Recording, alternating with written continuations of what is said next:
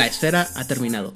Yo soy su anfitrión, Aidan Rodríguez, y en esta ocasión me doy el gusto de, presen- de presentarles el nuevo arco, el nuevo enfoque que vamos a tener aquí en Juárez by Night durante los próximos, quién sabe cuántos meses, eh, en los que vamos a estar hablando exclusivamente de Mago la Ascensión en esta serie de podcast que veamos, que le, después de una sangrienta y cruenta batalla en las redes de internet, logramos llama- llamar El Concilio.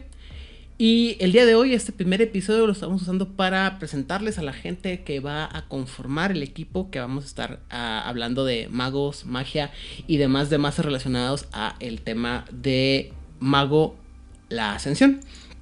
Eh, hay caras, hay, bueno, caras, voces nuevas, viejas, conocidos por conocer, y otros que a lo mejor yo no, yo no conocía, pero ustedes sí. Y pues bueno, eh, vamos a conocer poco a poco a todos los que van a participar, pero vamos a empezar primero que nada con una de las reclutas más nuevas de todo este asunto, y es, en este caso es, pues, de nuestra buena amiga Monse.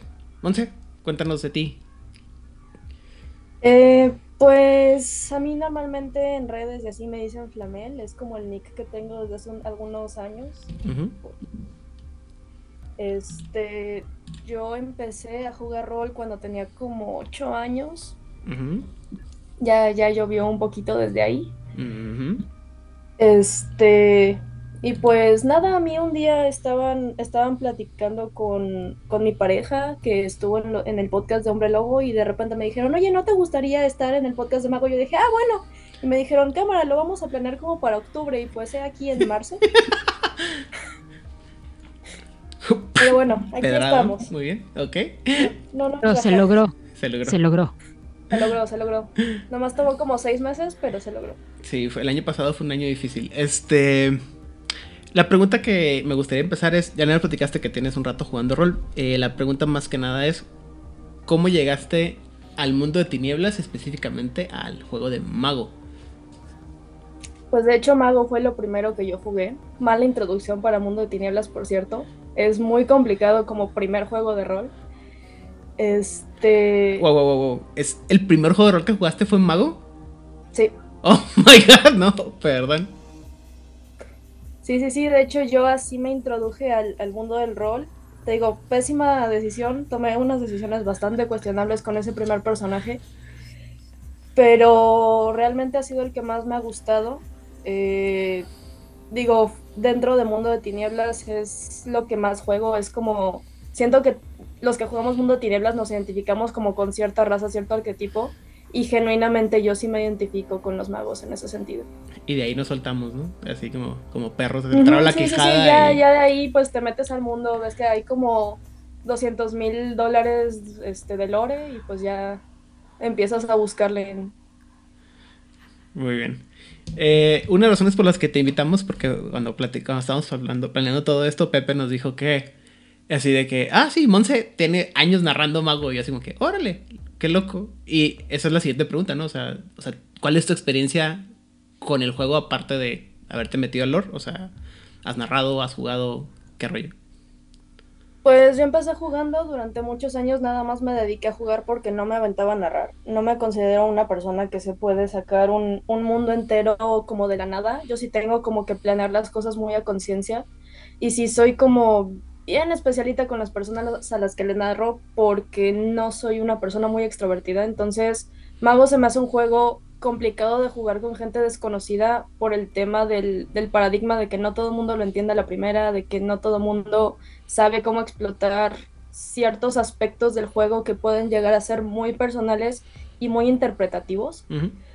Pero cuando tenía 18 años más o menos, que fue cuando me mudé a Ciudad de México y ya tenía como a mis amigos con los que jugaba rol, fue que me empecé a aventar a narrar.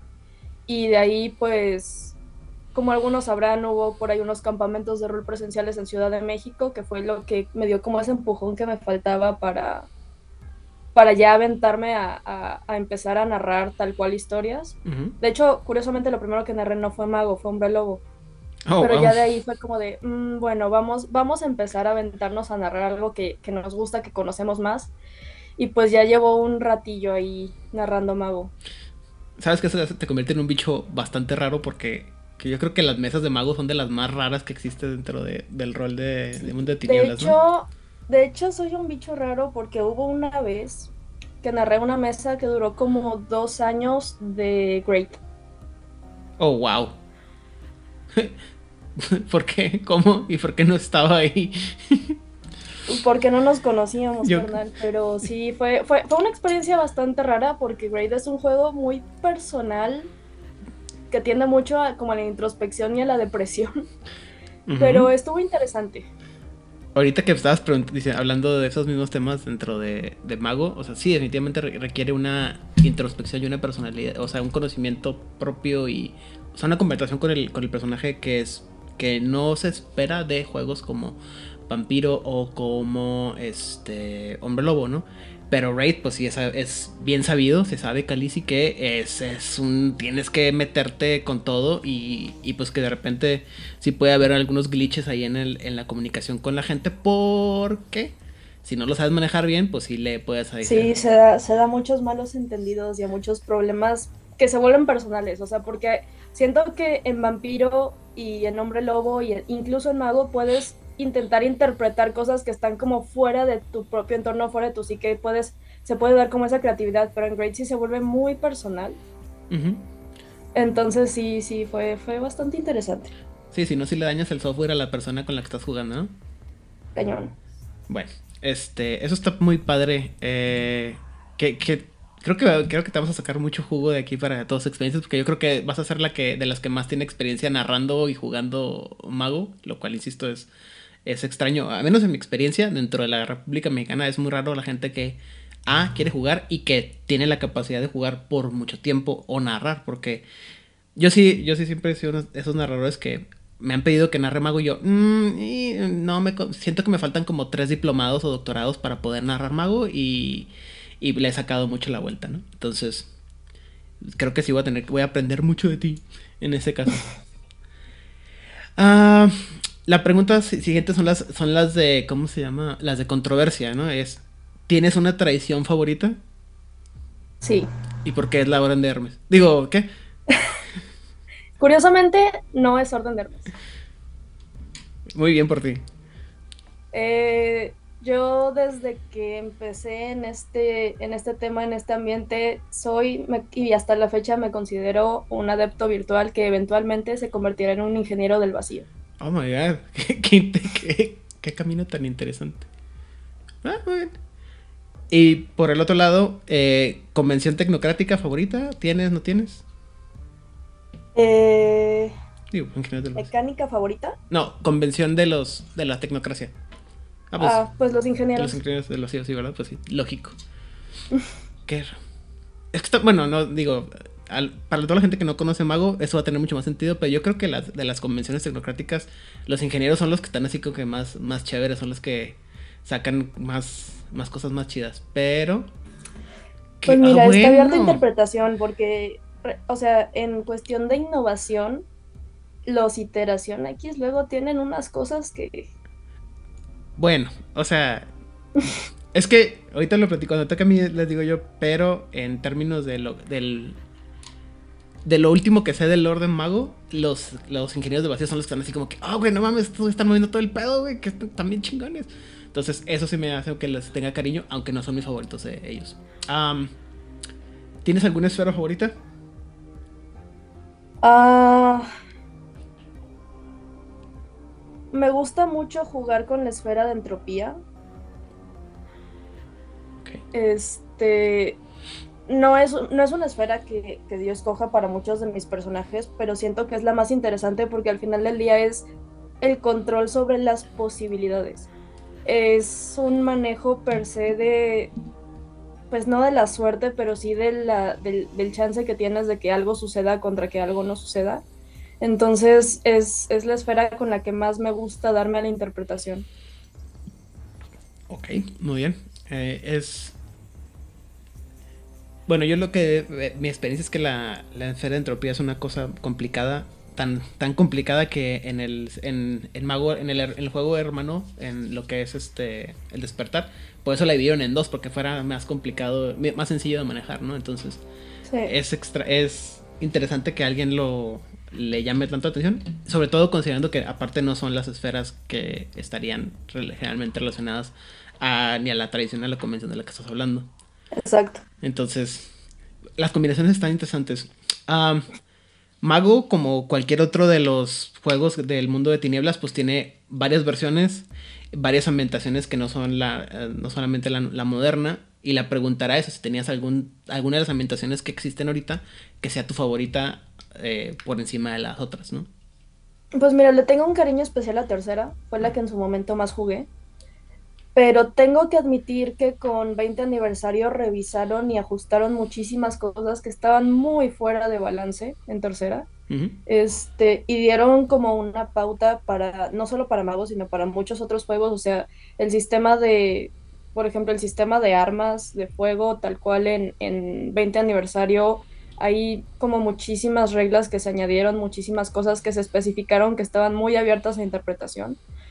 Pero, pero sí, definitivamente le tengo un cariño un poquito más especial a tercera. Alright, muy bien. Y finalmente, ¿tienes algún personaje de los NPCs que están presentados dentro de Mago que te llame la atención, que te caiga muy bien, que odies más? ¿Y por qué es Burmas el gran devorador de almas? Porque esa es la opción obvia, no hay otra opción, de hecho es la opción correcta. Este, no, realmente dentro del lore de Mago hay muchos personajes muy interesantes, pero no me atrevería a decir que tengo un favorito o un antagonista preferido. Todos tienen como de dónde sacarles, todos tienen como de dónde, de dónde agarrarles. Eh, nada más es cosa de el setting que quieres poner y el ambiente que quieres crear. a menos que me puedas corregir, yo creo que una cosa que le falta a, Mago eh, es que los personajes eh, eh, distintivos de cada grupo o en general de mago no son ni tantos ni tan populares como los de hombre lobo y los de o los de vampiro, ¿no? Entonces llegas a conocer si eres, si te gusta mucho el lore de, mago, pues conoces algunos, ¿no? Como Burmas o como Portos o a lo mejor este Dante y o Jody, alguno que otro, ¿no? O sea, pero ya de ahí te pones a pensar, como que Ah, es difícil que alguien conozca muchos personajes. Y que, por un lado está bien porque creo que le permite, como dices tú, dependiendo del, ambiente que quieres hacer, pues haces tu propio personaje. O si no, agarras otro y, y pues a lo mejor está muy chido, pero nadie lo conocía, ¿no? Eh, sí, bueno, en mi caso, como tengo muchísimo tiempo jugando, tanto con gente que llevaba muchísimo tiempo jugando cuando yo empecé a jugar, como con personajes que hemos creado a lo largo del camino, yo soy fan de utilizar mis personajes como NPCs o personajes de mis amigos como NPCs, porque son personajes que conozco más, que he visto cómo crecen, cómo se interpretan, cómo evolucionan. Pero por el lado de que no hay muchos personajes canon, por así decirlo en Mago, hay que recordar que, o sea, la, la última estadística que yo revisé, y eso fue hace como 10 años, por cada 100 humanos había un vampiro, por cada vampiro, por cada 100 vampiros había un hombre lobo, por cada 100 hombre lobos había un cambiaformas, por cada 1000 cambiaformas había un mago. Entonces, los magos son de las criaturas más raras, o sea, quizás no las más raras porque seguimos teniendo como greats, momias, demonios, cosas así, que son siempre menores en número, pero la comunidad de magos dentro del, dentro del lore del mundo tienen nieblas no es muy grande porque tienen un poder muy volátil y tienden como a morirse por querer prender una vela. Entonces, este... De la manera más impráctica posible. Ajá, entonces sí, siento que es, es muy fácil conocer muy a profundidad a un, a un NPC canon pero también es muy fácil no conocerlos porque no hay tantos. O sea, no es como en, no sé, en Hombre Lobo que tienes a los líderes de clan más grandes y tienes a los líderes de, tribu y tienes un montón de ya preestablecidos. O sea, realmente los magos están muy dispersos. No, son una comunidad unida. Entonces, sí, siento que es más difícil conocerlos, pero siento que el hecho de que sea más difícil conocerlos hace más fácil perdimos? Te perdí un momentito. ¿Hace más fácil?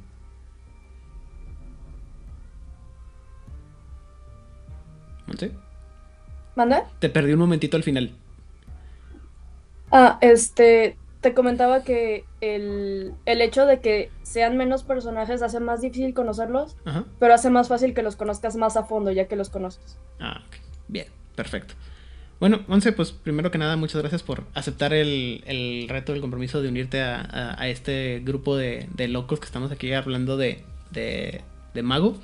Y pues insisto, creo que vamos a, sacar mucha experiencia padre y práctica de lo que tienes tú, porque se nota que le sabes bastante a este juego, lo cual me hace muy feliz, porque me gusta mucho, pero la verdad es que nunca, no me he podido dar el clavado que me hubiera gustado, y eh, pues qué chido tener a alguien que, que sí le sabe bastantito, ¿no? Entonces, muchas, muchas gracias. Bienvenida a este grupo de locos que estamos aquí. Gracias, gracias. Muy bien. Eh, otra de las voces que tenemos nuevas en este proyecto de El Concilio es una de las personas que yo creo que junto con Monse tiene, bueno, no, no junto con, pero igual que Monse tiene mucho tiempo esperando, solo que como el doble o el triple de tiempo que tiene Monse esperando para, para hablar de, este juego, porque... Años, años, años, años, literal. Esa voz ya la conocen, ahorita hablamos con ella. Pero eh, la siguiente eh, voz es de nuestro compañero de Guadalajara, el señor Elías Losornio, que no sé, ya, no, ya hasta pena me da porque yo creo que de los primeros episodios de, de Juárez by Night me, dijo, me mandó un mensaje así de que, oye, Aidan, este, mucho gusto, cuando vayas a ser mago, no importa cuándo, me, me hablas, por favor. Y cuando empezamos a planear todo esto de, el, de mago, por un momento, por un momento se me olvidó y lo dije yo, Espera, alguien hace algunos años me había dicho que tenía, que quería que lo invitara y me tuve que poner literal a buscar entre, entre mensajes así perdidos en todo mi, mi Facebook. Y pues bueno, eh, Elías con nosotros. ¿Qué tal? Buenas noches a todos. Sí, pues aquí andamos muy emocionados de, de ser parte de este, este proyecto, de este concilio. Yay.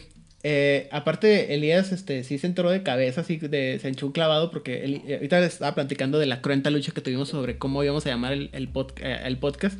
Y el facilitador y el instigador de todo este asunto fue Elías, precisamente. Fue el primero que empezó a, hacer todo el asunto. Pero la pregunta es, Elías, cuéntanos un poco de cómo llegas al mundo del rol y cómo llegas al mundo de, de tinieblas y de mago. Al mundo del rol llegué gracias a los videojuegos.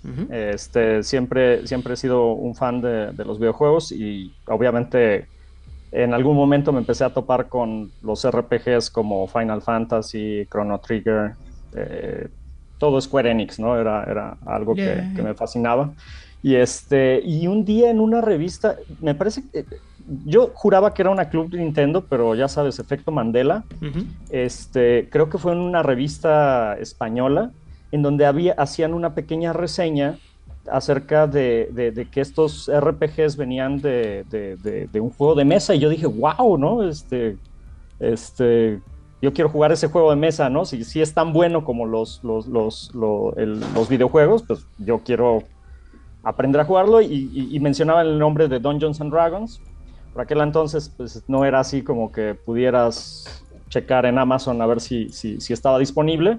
Entonces busqué en todas las librerías del país, no había nada, este, hasta que en una convención me topé con, con este, una caja de campaña de Calabozos y Dragones y bueno, ahí empecé. Pero eh, con el tiempo eh, empecé a conocer gente que también jugaba este juego de, de Vampire the Masquerade de hecho, yo no quería jugar, yo no quería jugar Vampire porque pensé que era diferente, un juego de rol diferente, y dije, no, pero y es que igual y no se juega igual el rol, ¿no? O sea, eh, que, era el elemento que me gustaba igual y, dejan de lado el rol y es diferente, ¿no? Y, pues todo lo contrario, eh, Vampire es un juego pues muy narrativo, muy inmersivo en, en cuanto a historia y, no, digo, tiene sus mecánicas, pero este, las mecánicas están diseñadas para, para que sea más narrativo que, que, Calabozos y Dragones, donde pues el combate es un poco más el tema principal, ¿no? Y este, y en algún momento en una tienda, digo ya entrando un poquito más en mago, en una tienda en la Ciudad de México que se llamaba Comic Castle, este, me encontré un, sí, ya hace algunos ayeres, este, me encontré un suplemento de moradito que yo pensé que era de vampiro o algo así, porque decía que era de Wild Wolf. Y, este, y lo compré y, hablaban acerca de, de, lo... Yo sabía que había magos en el, en el, en el mundo de tinieblas, pero no había tenido un acercamiento así como, como a qué eran. Y, normalmente cuando te los pintaba el, el, el, storyteller eh, en la aventura era así casi casi corre, ¿no? Porque vamos a morir todos, ¿no? Y, este, y empecé a, a leer acerca de, todo este mundo de, Mago la Ascensión y, y, me gustó mucho y desde entonces digo, ya hace algunos ayeres, casi, casi ya como 20 años, tal vez. Este, andamos este, en esto del rol, entonces, este, pues bueno, más o menos ese es como a grandes rasgos así mi, mi acercamiento. Eh, también me platicaste hace rato que ya tienes bastante tiempo narrando también mago, ¿no? Eres también de esos bichos raros traídos de Arcadia que han logrado juntar una mesa de, mago y llevarla por más de una sesión.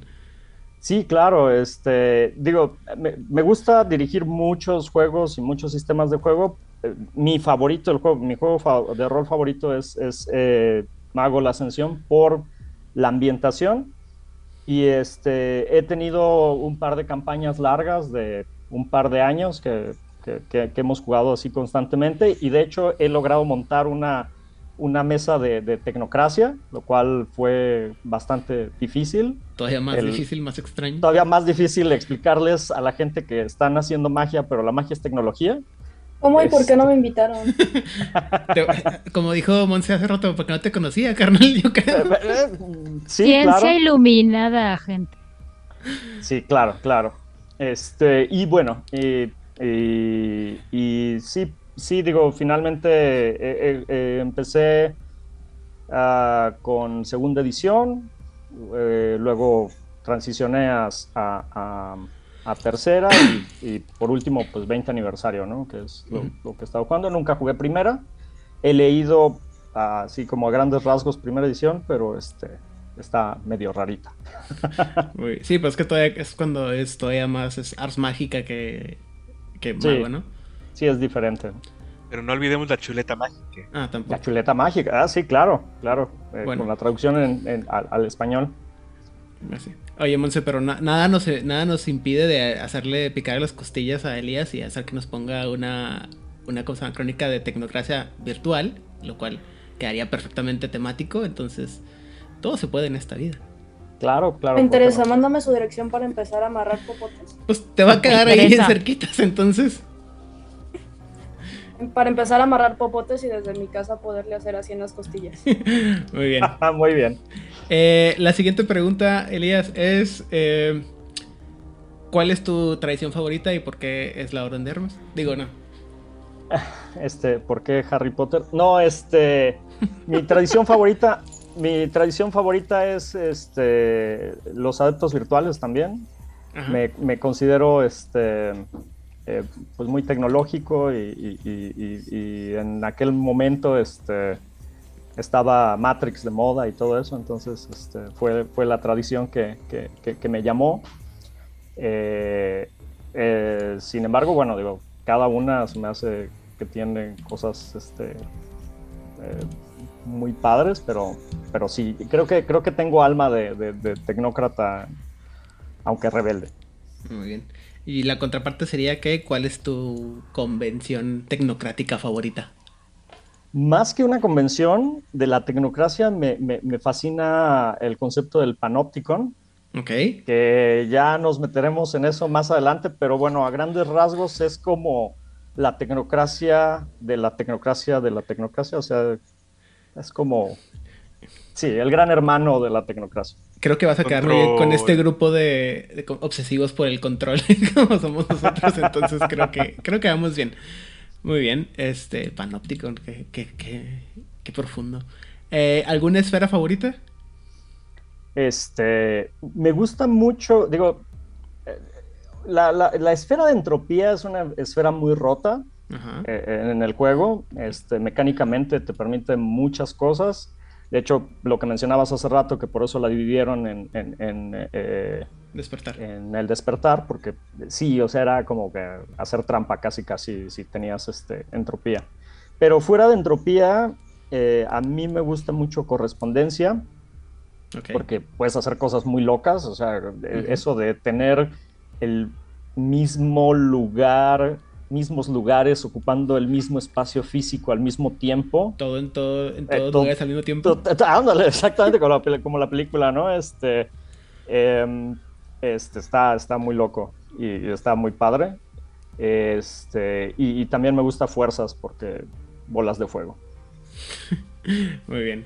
Eh, ambientación, o sea, insisto, hay, hay Mago tercera, primera, segunda, y luego está Dark Ages 1 y 2, este, y luego La venganza de Adrián, y luego este, no, este, la, la Cruzada de los Magos, ahora que salió la época victoriana, no sé, ¿hay alguno que te guste más que otro? O...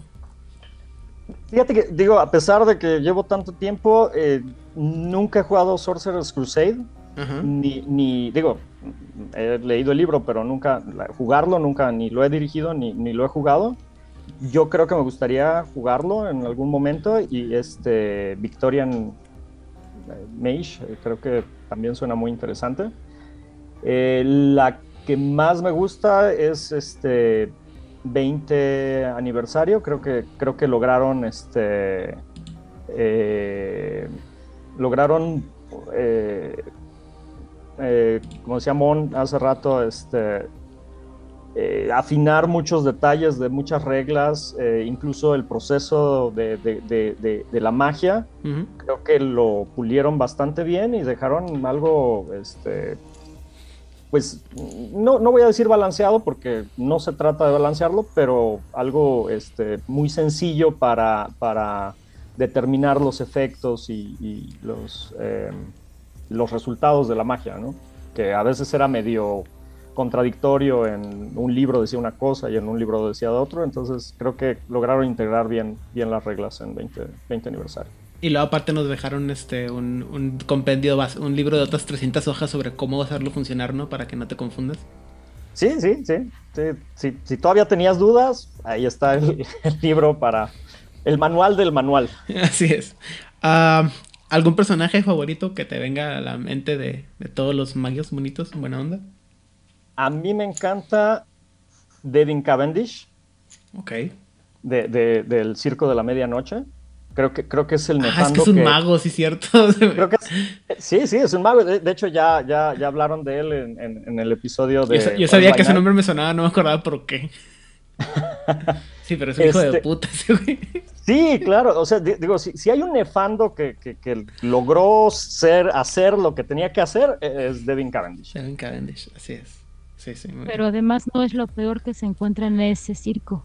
No, pero es, es de lo, o sea, no es, lo peor, pero es de lo peorcito. No, digo, magos, hablando de, de, magos, o sea, creo que, creo que sí, eso es la epítome de, un nefando, o sea, tiene tratos directos con, con, con, el, el y con Apophis, o sea, Sí, sí, el vato sí se rayó. Sí. Muy bien. Este, pues también, igual, este, gracias por, por la paciencia que, que has vertido, insisto. Eh, es, es, es, neta, gente. La, este, Elías se apuntó para, para Mago cuando por primera vez así de. No, pues algún día vamos a hablar de, de Mago cuando teníamos las primeras iteraciones de, de Juárez by Night. Y dijo, yo, yo, yo, yo, yo. antes de que jugase cualquier otra cosa, aquí estoy. Y, y y, me siempre lo tuve en mente que había una. En ese momento no acordaba bien el nombre, pero dije, bueno, yo sé que hay alguien ahí que ya está esperando Mago hace tiempo y, le, prometí, ¿no? Claro que te invitamos y pues aquí estamos, ¿no? Gracias. Bienvenido. Eh, la siguiente voz de la que vamos a incluir es de las más nuevas. No es tan desconocida, pero eh, sobre todo si ya han estado con nosotros en, Nación Garú, de repente aparece por ahí y se nos, se nos cuela.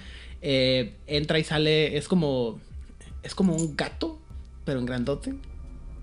Y, lo mencionamos mucho porque siempre mencionamos que le gusta hacer los, episodios largos, largos como la cuaresma.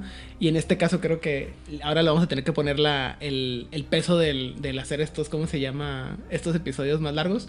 A el buen Hernán Paniagua. Hola, ¿qué tal, Leidan? Hola, ¿qué tal? Eh, honorables integrantes del concilio. ¿Qué transita?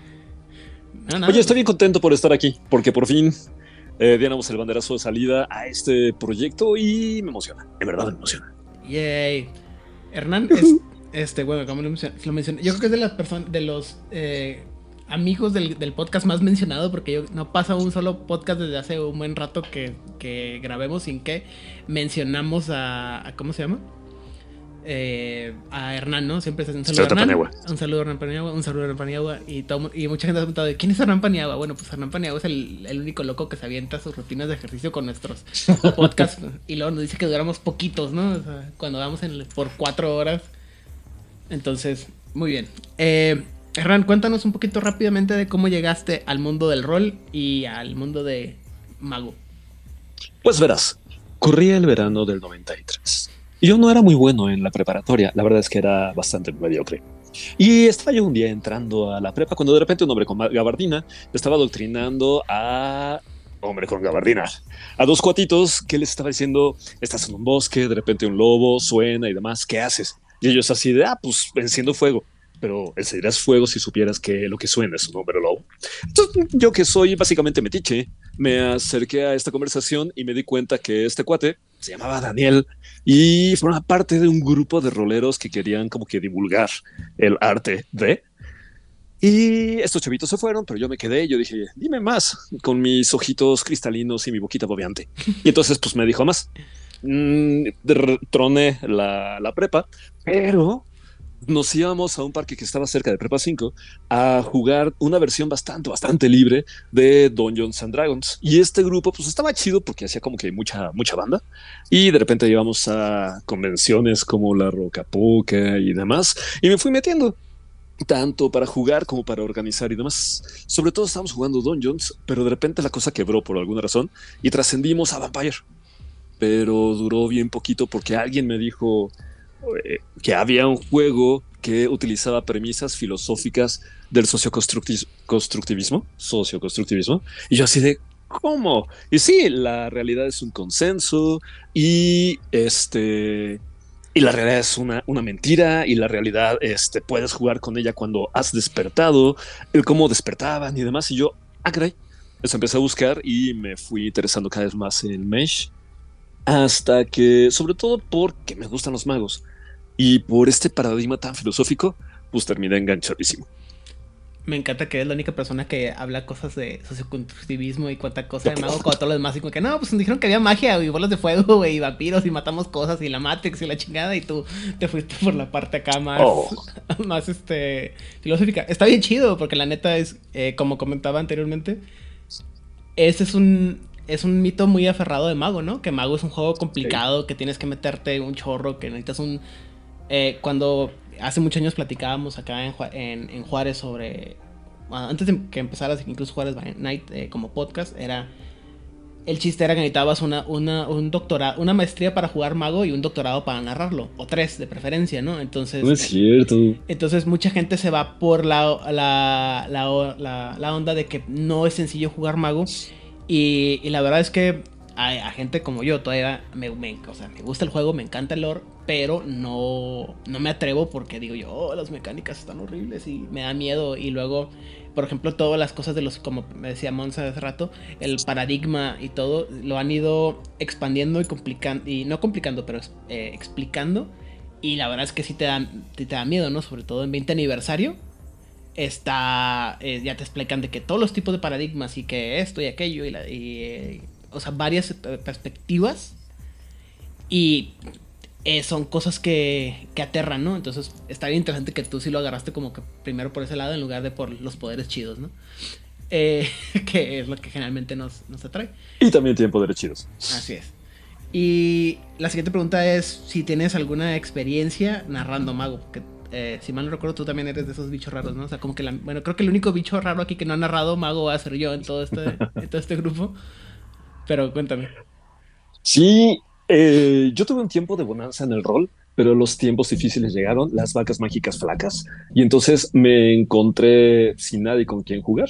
Y aconteció que un día llegó una de mis tías, hermana de mi mamá, y me dijo, esas cosas en las que andas metido no me gustan porque son satanistas. Y yo, ¿de qué hablas tú? Pues el rol, son cosas satánicas, la gente se droga y demás. Y dije, ah, mira, no hay PEX, vamos a hacer algo. El próximo fin de semana les organizo una sesión, un, solamente una sesión para que vean de qué trata y ya después, pues, si me quieren prohibir, ajá, yo tenía como 22 años, entonces podían eh, influir en mi relación con el rol. Entonces dijeron, órale, va. Entonces en la mesa de la sala, eh, digo, en la mesa del comedor estaba mi mamá, mis hermanas, mis tíos, los hijos de mis tíos, o sea, mis primos. Y empezamos con Werewolf. Bueno, para, habían pasado ya tres años. Eh, mi tía ya tenía un persona, un hombre lobo nivel rango 3, mi tío rango 4, 4 por supuesto, y un montón de anécdotas súper raras. Y todavía no decidían si me iban a prohibir jugar rol o no. Entonces les dije, oigan, hay un juego que es como muy filosófico, que tiene que ver con la realidad. La, la realidad es una imposición, es un sistema opresivo y tal. Y de repente dijeron, hmm, a ver, y de ahí se nos fueron ocho años jugando Mesh. Wow. Y tu tía nunca agarró la, la ironía del asunto, ¿verdad? ¿Parece? sí, por supuesto. Totalmente. Sí, un día llegó hace pocos años y me dice, oye, ya lo pensé, sí puedes jugar rol.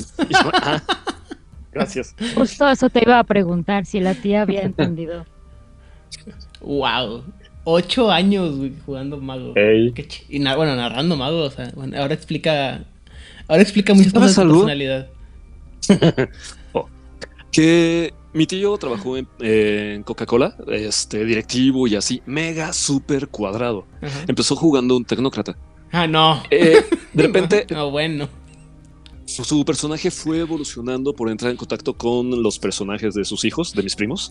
Y mientras al mismo tiempo que en la vida real, la relación de mis primos y mi tío iba aproximándose, su personaje iba dejando de ser tecnócrata y terminó siendo un hermético.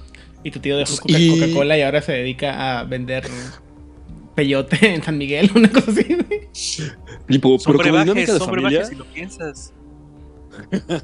¿Cómo? Pero estuvo bien padre. Ah, no, suena, bien chingón, güey, la historia, O sea, de la parte en la que convenciste a tu, hiciste tu culto de hombres lobo y luego lo transformaste en mago, está bien chingón, güey. Wow. Espero. Wow.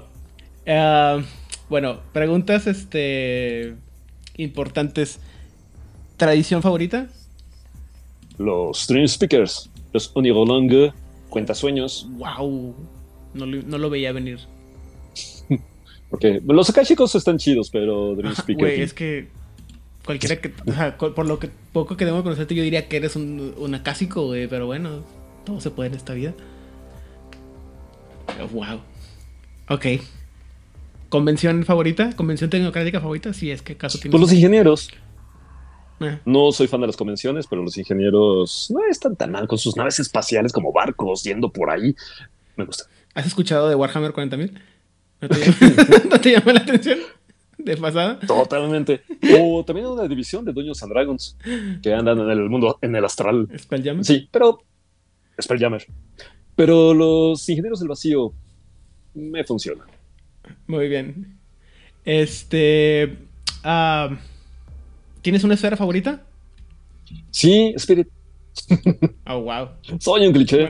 Lo que pasa es que Creo que Spirit es súper diversa, es como una navaja suiza. Me gusta más que Entropía, porque Entropía sí tiene sus limitaciones, sobre todo creativas. Este, pero la Dimensional Science, la ciencia dimensional de los ingenieros del vacío, o el Spirit de los Dream Speakers, te permite pedirle prestados los poderes a los espíritus con una módica cuota siempre, puede que sea tu vida, pero te los prestan y al final puedes hacer un montón de cosas si te sabes organizar, sabes lamarle las pelotas a algún encarna y pues te hacen el paro. Si Estoy seguro que esto tiene algo que ver con Hombre Lobo. Esto me está fallando en la relación, pero, pero creo que por ahí va. Muy bien. Este. Ya, ya la misma pregunta también. Este. ¿Tienes alguna edición o alguna ambientación específica dentro del mundo de Mago que te guste más que las otras? Yo resido en tercera edición. Sobre todo porque compré todo, muchos, muchos libros y ahora que no me gustara sería, ya sabes, sesgo de confirmación. Ah, bueno. Pero, pero si me salía a turistear, super me iría a la segunda edición de Dark Ages.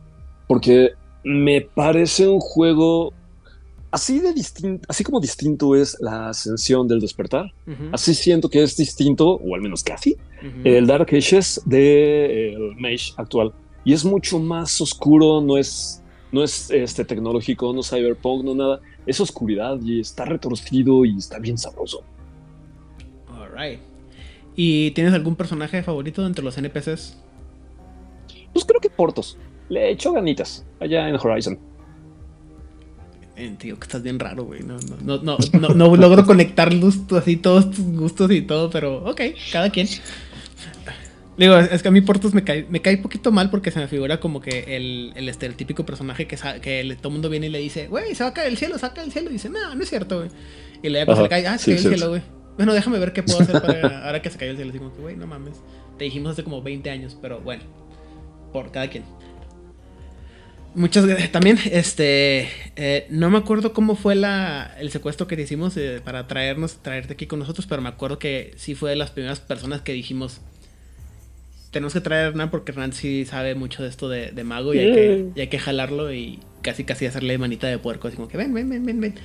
Y afortunadamente, no sé cómo lo logramos considerando el tamaño que tienes, pero pues bueno, lo logramos, ¿no? Y aquí está. Eh, a los que nos gusta Mago no nos faltan pretextos para querer hablar. Exacto. Totalmente. Te, sorprenderías a ver, no sé cuántas, cuántas veces me ha tocado, me ha, he batallado para conseguir gente que quiera hablar de mago.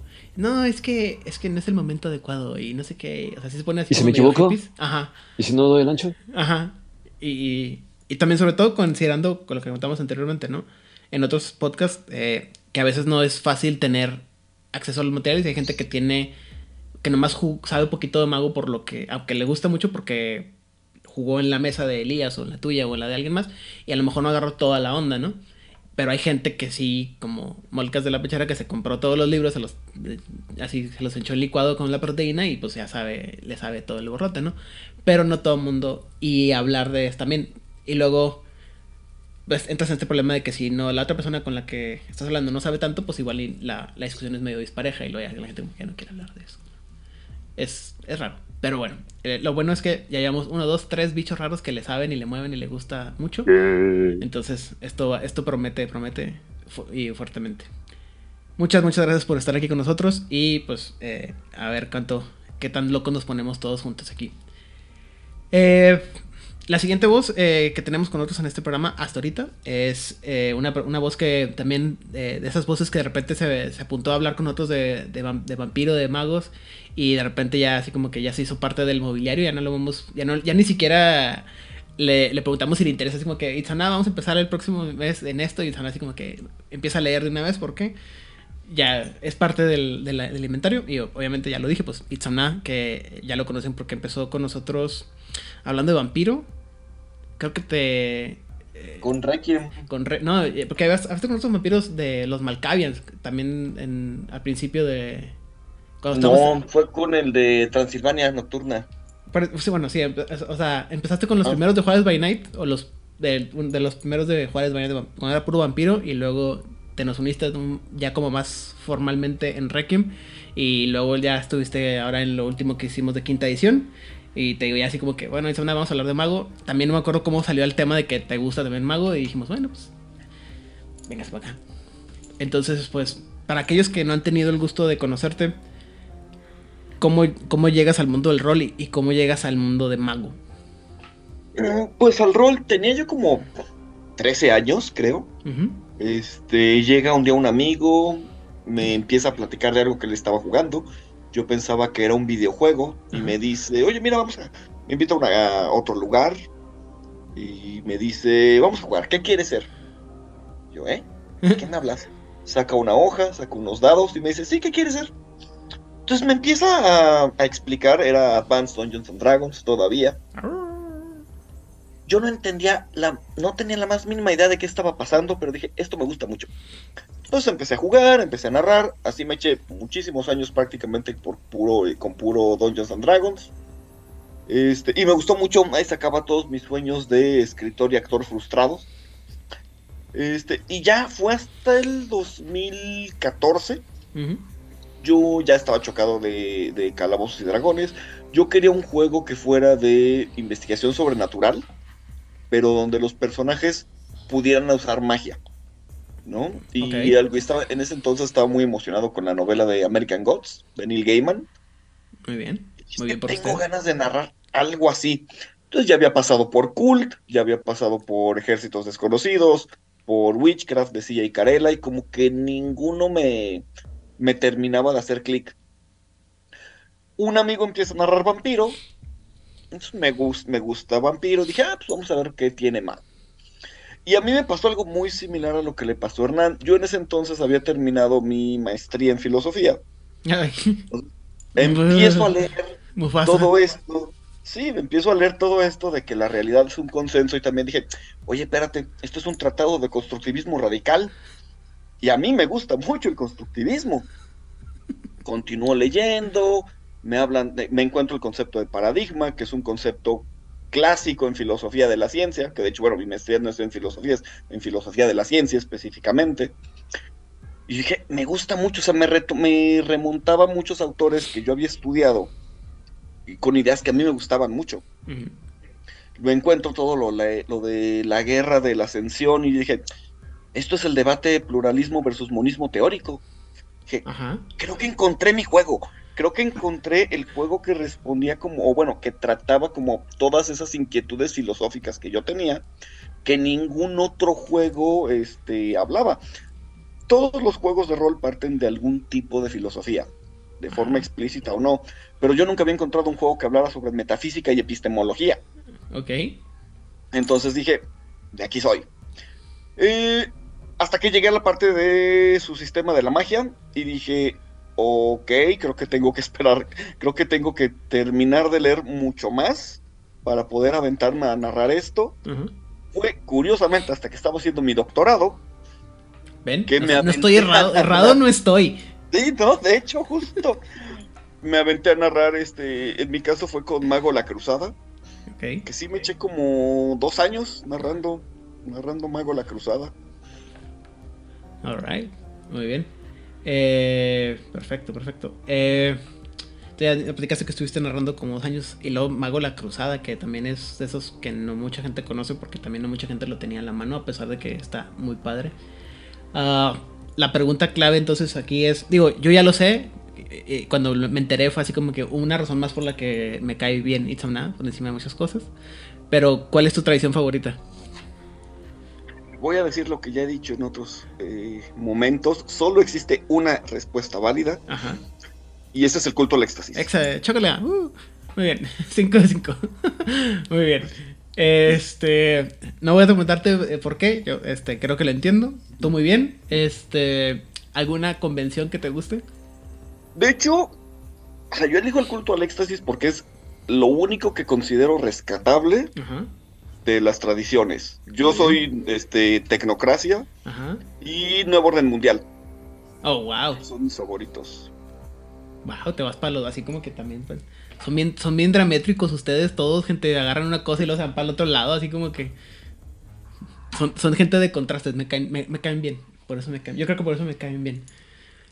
Y... Es, que, es que de eso trata Mago, precisamente, de, los opuestos, de, quién tiene la razón y, y, al final de cuentas nadie la tiene, ¿no? Exacto, eh, Mago es un tema de que todos vemos las mismas cosas de forma diferente y hacemos lo mismo, pero lo explicamos de diferentes maneras, entonces es como cómo la percepción de una sola persona puede modificarse si vive las, situaciones adecuadas. Mm. No, o sea, no, aquí se ve mucho, perdón, creo que aquí se ve mucho la diferencia entre las tradiciones y la tecnocracia. Los dos más cercanos a las tradiciones dijeron, no, pues sí, no hay una respuesta correcta, cada quien puede interpretar la realidad. Y yo rápido dije, no, sí hay una respuesta correcta, hay una buena forma de hacer las cosas.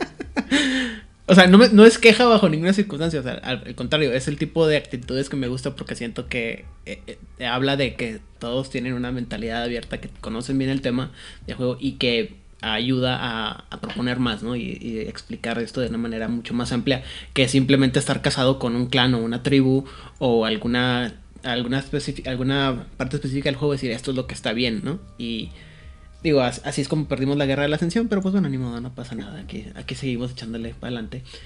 Eh, ¿Esfera favorita? Perdieron ustedes. Nosotros, tú, ¿no? En fin, este, ¿esfera favorita? Este, data. Datos, pues. Data y mente. Bueno, data o que lo que sería correspondencia. Ajá. Y mente. Eh. De ah. hecho, tengo tatuado el, el, teorema de Valles en este, en la costilla para eh, reflejar. ¿Y en español? A los que no hablamos filosofía o lo que sea. Es la fórmula matemática que expresa los grados de creencias en términos de probabilidad. Ok. Sí. Bien. Eso. Y me criticas. No, no, no. No, no. o sea, lo que pasa es que, o sea, tu historia es extraña, pero de ti, o sea, me saca, me lo espero de Itzana. Lo solamente lo espero, estamos esperando que me llegue el chingazo, porque Itzana ya sé también que está bien. Está en otros, en otros ah, albores así de alturas de la, de la mentalidad de las que yo jamás. O sea, maestría y carrera y maestría en, filosofía, güey. O sea, ya, ya. Dije, no, ya, ya. Esa discusión ya la perdí hace rato desde que me enteré. Ya no, ya es. Itzamna está así como, como Vlad, así. Eh, hablan y yo, ajá, sí, sí, claro. Obviamente. Ya, no me pongo a discutir. Así lo tomo como tácito, porque ya sé que están hablando en idiomas que hace mucho que no, no tomo. Muy bien. ¿Tienes alguna ambientación o edición favorita? Eh, yo creo que Sorcerer's Crusade la Cruzada de los Magos. Me gusta mucho 20 aniversario. sí me gusta mucho, pero para narrar es este Sorcerer's Crusade. Alright. Muy bien. Me gustaría jugar victoriano. Sería este. O sea, podemos, insisto, nada impide que te piquemos las costillas y luego hacemos una. Empezamos con la victoriana y luego vayamos a la tecnocracia y nos vamos así como. ciclando narradores, ¿no? Pero bueno, este. ¿Algún personaje? Voy a hacer trampa porque técnicamente no es uno, o quizás sí, no sabemos. Sería este John Courage. A huevo, güey. se, se veía venir. Ah, bueno, este, pues también, muchas gracias, Itona, por también, porque también creo que, creo que lo tuyo también fue ah, incidental, ¿no? Fue como que empezamos a hablar de Mago, es como que yo también sé Mago y también quiero hablar de Mago, y también, como dice Monse, no tengo, no me faltan razones para hablar de Mago, pero qué bueno que me, que me invitaron, ¿no? O sea, y aquí estamos, y pues de nuevo, muchas gracias por estar aquí compartiendo tu, tu conocimiento y tu experiencia sobre lo que es eh, Mago, la ascensión. Ah... La siguiente voz eh, también es una de estas personas que siempre, siempre tenemos en cuenta para casi todos los pleitos y, a veces ni siquiera tomamos en cuenta, también le decimos, hey, ven para acá, Rigel, ven y habla con nosotros sobre este juego y curiosamente Rigel está siempre bastante bien informado de casi todos los juegos de, del mundo de tinieblas o si no, se toma el tiempo, quién sabe cómo, de dónde lo saca, pero se toma el tiempo para prepararse y hablar de el, juego en cuestión y pues obviamente eh, Rigel eh, Rigel, cuéntanos un poquito sobre ti, cómo llegaste al rol y al juego de, al juego de mago. Bueno, eh, contrario a lo que se podría pensar, Rigel sí es mi nombre. Eh, no es mi nickname, no he utilizado un nickname. Rigel es Rigel. Eh, yo empecé a jugar rol en el 97 con unos amigos de la universidad, ingeniería química. No teníamos nada mejor que hacer que irnos a jugar rol. O jugar fichas o jugar, este, sí, eh, eh, éramos unos vagos. Bueno, no importa. Lo importante es que empecé en eh, segunda edición de Calabozos y Dragones. Estuvimos ahí como un año entre dimes y diretes. Empezamos después a jugar algo de vampiro. Entonces nos empezamos a meter mucho en la dinámica este, punk, dark punk y, muy al estilo noventas, porque pues, edgys. Eh, y como el año, eh, empezaron a presentarme a una palomilla muy curiosa. Eh, no voy a platicar de ellos, es toda una historia, quiénes son y cómo los conocí también. Lo, lo, importante es que para el 98 yo estaba jugando Mago era una mesa relativamente nueva en el sentido de que ya eh, estábamos jugando mago, pero era vieja, ya se conocían ellos desde antes porque ya habían jugado vampiro. Yo llegué a media campaña de, vampiro. En realidad nunca acabó vampiro, es una de esas historias que... ¿Qué hacemos hoy? ¿Qué hacen nuestros vampiros hoy? Ah, pues van a hacer alguna estupidez, ¿no? Todos sabemos cómo va eso. Eh, entonces empezamos con algo nuevo, eh, que era mago. Y la chica eh, que era el interés amoroso de prácticamente toda la mesa, me ganó, me ganó por un poquitito nada más, y hubiera dicho yo, si no hubiera sido un excelente, excelente mago de Mater. Ah, cómo me encantan estos cabrones. Pero como pues me lo ganaron, entonces decidí ser lo siguiente mejor que al fin y al cabo terminó decidiendo algo así como que mi, existencia presente. Un virtual adepto.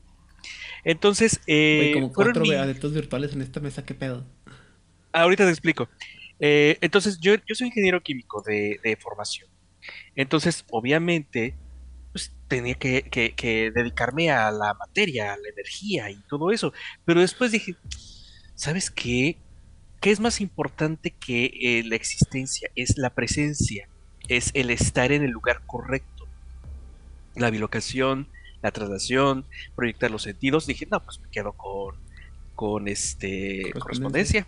Así que sí, eh, no solamente me volví un virtual adept, sino que creo que lo internalicé tanto que desde entonces trabajo en sistemas como, como administrando eh, servidores, bases de datos, este, mucha matemática. Me encantan las matemáticas, en serio.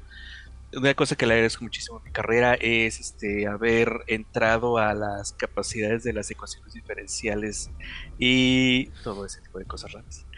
Lo importante, lo importante es que eh, estuvimos jugando una crónica que aparentemente no tiene ni pies ni cabezas. Después el narrador nos dijo, la verdad es que chicos, yo esperaba que hicieran alguna estupidez para que entonces yo tuviera historia para ese día.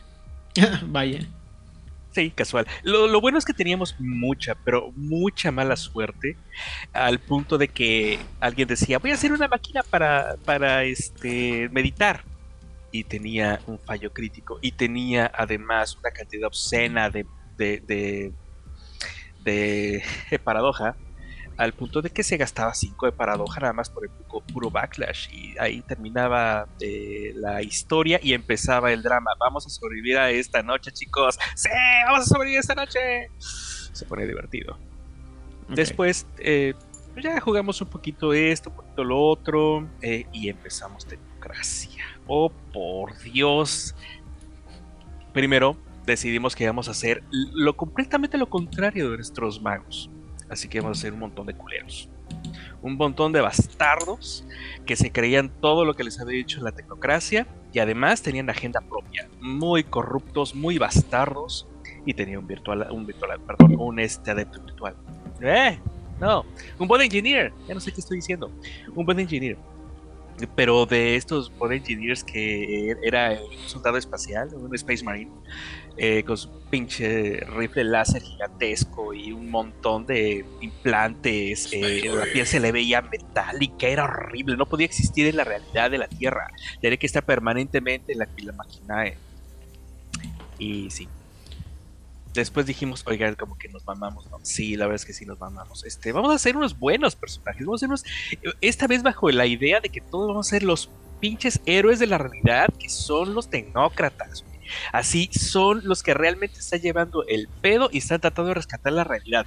Los, los, los, este, tradicionalistas no saben de qué se trata los eh, que están en la Tierra permanentemente tratando de controlar eh, la economía y esas pendejaditas no saben de qué se trata. Los Marauders claramente son un pedo, pero realmente el problema son los nefandos. Ok, vámonos. Entonces, eh, hice otra vez un Virtual Ade. ok, la canción. Perdón, disculpen ustedes. Otro ingeniero del vacío, pero este, este era un, era un buen chico. Era un buen chico. Y se dedicaba... ¿Era Cosmo? Eh, no, era un este, Ghostbuster. Ah, bueno. Era un Ghostbuster, se dedicaba a controlar este, las eh, energías eh, y, entes que aparecían así de la nada. Y pues, era enemigo declarado de todo lo que viniera de más allá de las esferas de influencia de, los, de la Tierra. Alright. El personaje, entonces, tiene sus historias, sus aventuras. Era Macuac. porque todo lo chocó, todo, tuve unos tiros horribles, o sea, tenía drive, tenía este para manejar una nave espacial y todo tuve fallo crítico y me estrellé en cada uno. Estuve en un, en un submarino, estuve en un avión, en un coche de carreras, estuve todo, güey, todo lo, choqué. Todo, lo chocable todo, choqué, todo. Es más, su eh, historia de origen es que iba en un avión y lo chocó contra un árbol gigante que se le apareció de la nada. No, lo chocó todo le faltó una avalancha y un triciclo Apache. El triciclo Apache hubiera salido mejor parado que yo. Entonces, esa fue mi historia de cómo empecé con Mago. Alright. ¿Y has tenido experiencia narrando Mago? Sí. narré muy experimental eh, un, un episodio eh, me soltaron las riendas porque dijeron, ah, tu personaje está muy mamado, muy, muy, en cama, ¿verdad? Como que no tiene ni un Hell Devil. Sí, no tiene ni un Hell Devil. Ah, ¿y qué te parece si narras algo? Tenemos aquí algo, este, como que de una, un solo hit. Entonces, eh, tomé las riendas, un NPC que está por ahí manejando, que los llevó a una historia y le narré al mismo, al mismo grupo de chicos con los que yo estaba jugando. Fue como que mi entrenamiento. Eh, después narré eh, Marauders. Me inventé una historia de Marauders divertidísima. Teníamos el metro, eh, el metro mundial. Todo salió de un debraye de cómo llegan los caballeros del zodiaco a todos lados. Si no tienen dinero y van caminando a todos lados, no. Toman su boleto y se van al metro y el metro los lleva a cualquier lado, es el metro mundial. Entonces, Ah, eh, tomando en cuenta ese de Braille, teníamos a los eh, Marauders que tenían sus propias realidades. Y uno de los Marauders era un, eh, un antiguo New World Order que tenía el secreto del metro que llegaba a cualquier lado, que se utilizaban las líneas de defensa más baratas de la realidad para llegar a cualquier lado. Teníamos a un personaje que estaba en un quiet perpetuo de que creía que era todo, todo era una caricatura y todo lo manejaba con una mezcla entre Spirit y otras cosas. Eh, entonces lo mezclaba de una manera muy rara para tener el efecto que quería. Se quería dinero, papá daba dinero y apareció un papá de caricatura y le daba dinero. Todas las personas estaban divertidísimos, lo llevamos por el lado de comedia, cero, cero drama, muy relajado, un solo one Ahí terminó, fue muy divertido. Todo el utilizo de referencia para ver qué tal lo que está, una, está la gente. No, no es cierto, no es cierto, falso. Pero me divertí mucho narrando ese. Y una, un solo one shot también de este eh, Sorcerer's Crusade. Mi favorito. Ah. Ese es mi escenario favorito de toda la vida. Muy bien. Eh, ¿Tienes alguna tradición favorita? Digo, ya. Sí, virtual. O sea, está eh, los hijos del éter están en un corazón, en, una parte muy, muy interna de mi corazón. Yo, yo sé que debe haber sido uno de ellos, pero el destino me lleva a otro lado. Y acepto mi destino y me quedo con los virtuales. Se me hace la cosa más divertida de. Muy bien. Eh, ¿Tradición? Digo. Los, Digo, este, eh, convención tecnocrática, perdón. no te preocupes, te entendí. Eh, Sí, efectivamente, los, los Body Engineers Ajá pero los Void Engineers que se dedican a combatir las cosas del espacio profundo. Eh, yo siento que esos güeyes sí están en otro pedo. Siento que son realmente lo más cyberpunk que puede existir en el mundo de oscuridad. me encanta el concepto de Sí, güey. Yo nací en, una colonia lunar y aquí vengo de vacaciones. Ustedes son un montón de neandertales que no sé qué están haciendo de su mundo. Este, insisto, ¿has escuchado hablar de Warhammer, güey? ¿No quieres jugar Warhammer? Tú tranquilo, yo nervioso. Ah, muy bien. Eh, ¿Esfera favorita? No solamente es. Eh, pues es correspondencia. O sea, hice un efecto de correspondencia que se llama el efecto Sanborns. Te metes en un Sanborns en Ciudad de México y sales en otro en Monterrey, en Veracruz, porque todos los Sanborns son iguales. Todos los Sanborns por dentro son iguales. Te propongo el efecto Oxo. Ah, uh, no, no, no. Eh, no, usualmente no son tan grandes, o sea, necesitas más este convencimiento para que funcione un Oxo, pero en cambio es naturalito en un Sanborns. Sí, güey, bueno, es que. No se me ha ocurrido, pero qué buena idea, güey. O sea, cualquier centro comercial, cualquier cadena de centro comercial, porque se supone que esa es la idea de los centros comerciales, güey. Eh, fíjate que llegamos a la conclusión que no, porque tiene arreglos diferentes. Todos los centros comerciales tienen un arreglo diferente y todos los. Eh, eh, todas las tiendas de tu servicio tienen arreglos diferentes. Entonces, Estoy es más difícil el paradigma. Estoy de acuerdo contigo, pero supone que el chiste de los centros comerciales es que una cadena de centro comercial tiene que ser igual siempre todas, güey. Para que cuando vayas de, centro comercial a centro comercial no batalles. Sobre todo una cadena. Que aquí en México le hagan lo que le da su regalada gana es otro burlote, ¿verdad? Pero en general. Oye, nosotros le llamamos tropicalizar el efecto. No, pues está. o sea, está, no está mal, pero está, entiendo. Pero bueno, ok, entonces, correspondencia, obviamente. Ya dijiste que tu edición favorita es Sorcerer's Crusade. Sí, sí. Eh, considero que es eh, el punto más eh, alto en el nivel de exploración, emoción, experimentar lo que realmente es ser mago y, expandir el conocimiento de la magia, el conocimiento del mundo alrededor del mundo. Muy bien. ¿Y tienes algún personaje favorito de todos los que hay en Mago? Sí. ¿Cuál? Sí, efectivamente. Cuando me, estuve juntando con esa bolita, yo también terminé con mi, eh, ¿cómo se llama en este lugar? Eh, Minas Tirith. Y me encontré un librito rojo, maravilloso. Dije, ay, no puede ser que esté tan barato. El equivalente ahorita a 100 pesos. Oh, Empecé a leer en la primer cábala. Y dije, este personaje es lo que yo quiero ser cuando sea grande. Daud Allah Abu Hisham ibn Kla al-Baghdadi, el Taftani. El gran maestro de estos cabrones, bola de ignorantes. Estoy seguro que lo leyó. No saben nada, ¿eh? que, estoy seguro que lo leíste. No te lo puedes saber de memoria todo completo. Creo que no, me quedo con Audala y, y es suficiente. Y me he quedado con ahorita lo leí, ahorita lo leí, o sea, sí hice trampa, lo leí, pero me acuerdo perfectamente de cómo aparece con, con su eh, porte, su espada y haciendo efectos con un Dijin al lado, o sea, es una maravilla el Muy bien. Muy bien, pues también, este, igual que con Ipsanada, fue así como que por default dijimos, bueno, Rigel, ya prepárate porque en dos semanas cambiamos de, mago a, de vampiro a mago, entonces más vale que sepas. Y, y Rigel así como que, sí, sí sé, qué bueno que no, no voy a tener, nomás déjame, dame dos semanas para medio eh, desempolvar esa parte de mi cerebro que está un poquito apagada, pero en general, eh, pues es de las voces que más ha estado ayudando, este, siendo, ayudándonos, participando en todo lo que estamos haciendo aquí en Juárez by Night. Este, también creo que llegaste al final de, de Vampiro, la primera edición, y luego te aventaste, o sea, la primera edición de episodios de Vampiro, y luego te aventaste ya con eh, la corte desde, de Desde la corte de Obsidiana.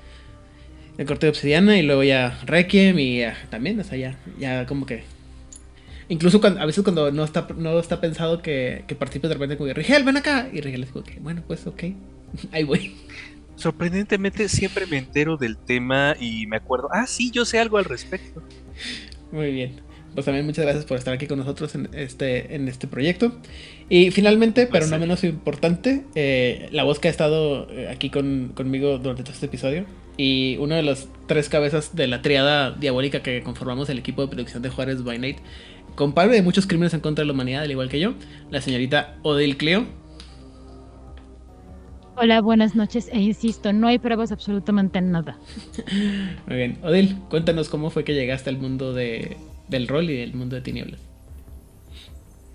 Pues igual que creo que la mayor parte de todos nosotros, un extraño personaje en gabardina negra llegó un día hablándome de la palabra de nuestro señor Caín.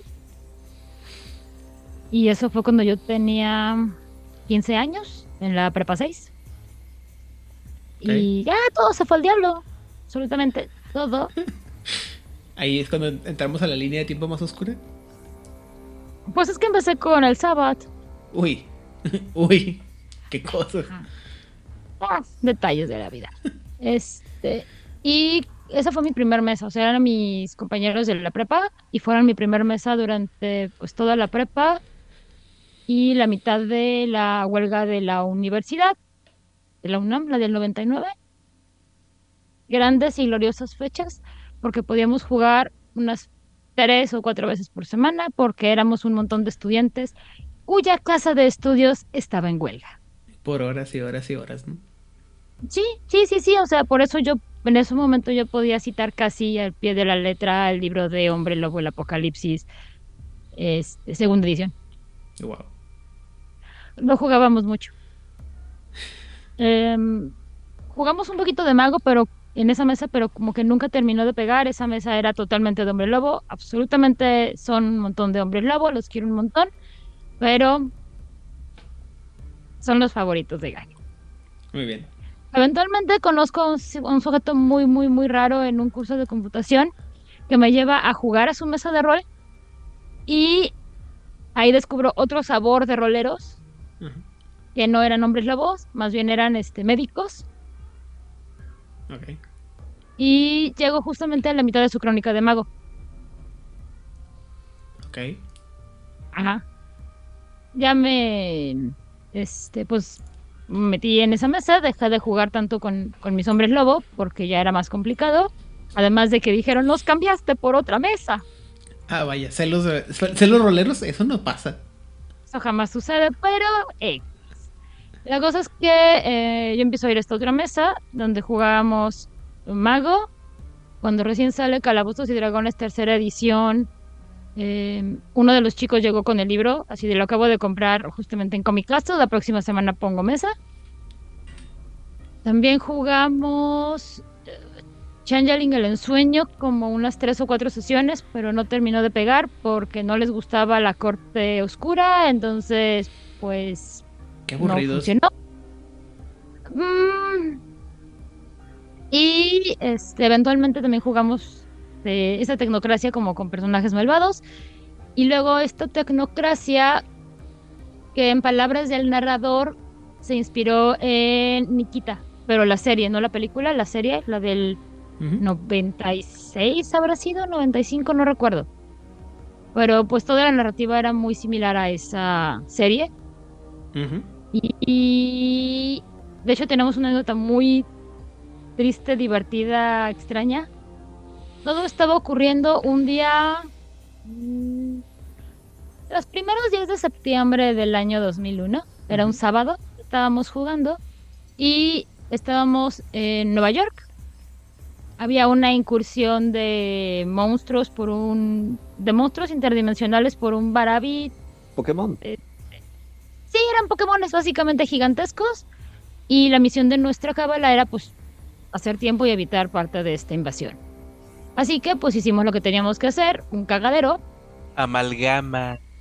Ay, hicimos un cagadero, el resumen. terminamos volando a las Torres Gemelas. Hola, gente Suárez. Eh, la cosa es que tenemos un NW en la amalgama y le dicen, bueno, pues tienes que dar una justificación a por qué volaron las torres gemelas, ¿no? ¿Por qué terminaron destruyendo este, el World Trade Center? La cosa es que el chico se aventó un choro así de, no, es que esto es como una iconoclasia y un nuevo modelo de arte y la chingada y no sé qué fume el día de hoy y obviamente todo el mundo con cara de eso no tiene sentido, pero pues a ver, échate un buen choro y tira y a ver qué pasa. Obviamente salieron como cero éxitos, nadie lo creyó, acabamos la jugada y todo el mundo dice, bueno, pues vamos a hacer, nos vemos la próxima semana para arreglar este cagadero. Y nos dice el narrador, y bueno, ¿ustedes qué, qué pretexto van a dar? Yo ya guardando todo, así como de ya vámonos porque me regañan en mi casa. Así de, pues es obvio. Es un ataque terrorista, ¿para qué nos complicamos? Los terroristas. Bueno, pues pasa el domingo, pasa el lunes y llega el martes 11 de septiembre del 2001. Y adivinen qué pasa. Me levanto temprano para irme a la universidad, veo las noticias y es un... Ataque terrorista. A la madre, con los terroristas. En Los Simpson pudieron haberlo predicho mejor. Exactamente. Sí, entonces le dijimos al narrador que la próxima vez mejor jugábamos a que nos ganábamos la lotería. ¿Y lo hicieron? Sí, no. Ni, ni, error y nos ganamos la lotería. O sea, pero de hecho, o sea, ahí estaba, gente. ¿Qué pedo con ustedes? Los pues juegos de error se utilizaron para superar el estrés postraumático de varias personas que estuvieron en la zona cero. No sé qué juego utilizaron, pero el ser conducidos a través de la dinámica, no seas manchado, pero ser conducidos y conducidos a través de la dinámica les permitió vivenciar desde un rol diferente lo que era un recuerdo traumático. Y no, no era Raid. Hay que jugar Raid. y bueno, este, entre dimes y directes, con esa mesa habré jugado unos tres años entre Mago y Tecnocracia. Ok. ¿Has narrado, Mago? Claro que no. Claro que no. Muy bien. Este, ¿tienes alguna ¿Con quién estás hablando, Ivan? Pues es que mira, yo, yo, pensé que me iba a decir todos como que, ah, ponerle una mesa o algo así. Yo, o sea, yo pensé sinceramente que aparte de, de Monse y Elías, todos iban a decir como que, pues he jugado poquito y mira, todos han narrado años y años y años, entonces, ya, nunca, nunca sabe qué secretos oscuros esconde el alma. Excepto la sombra. la sombra sabe. ¿Cómo? ¿Qué? Yo le narré a mi mamá. Exactamente. Uh, ¿Tienes una tradición favorita, Odil? Yo sé que sí, ya sé que me dijiste, pero no, siempre olvido cuál me... Siempre me... Tengo problemas para escoger una, pero siempre voy entre el coro celestial y las verbenas. Ah, no estaba tan errado. Muy bien. En fin, eh, ¿tienes alguna convención tecnocrática favorita? Claro que sí, el sindicato. Ah, vaya. Wow. Eso no lo vi venir. Muy bien. este, ¿Alguna esfera favorita? Entropía y Prime. Totalmente aceptable. Aprende algo dinero. sí, obviamente. Uh, ¿Ambientación, edición o versión favorita?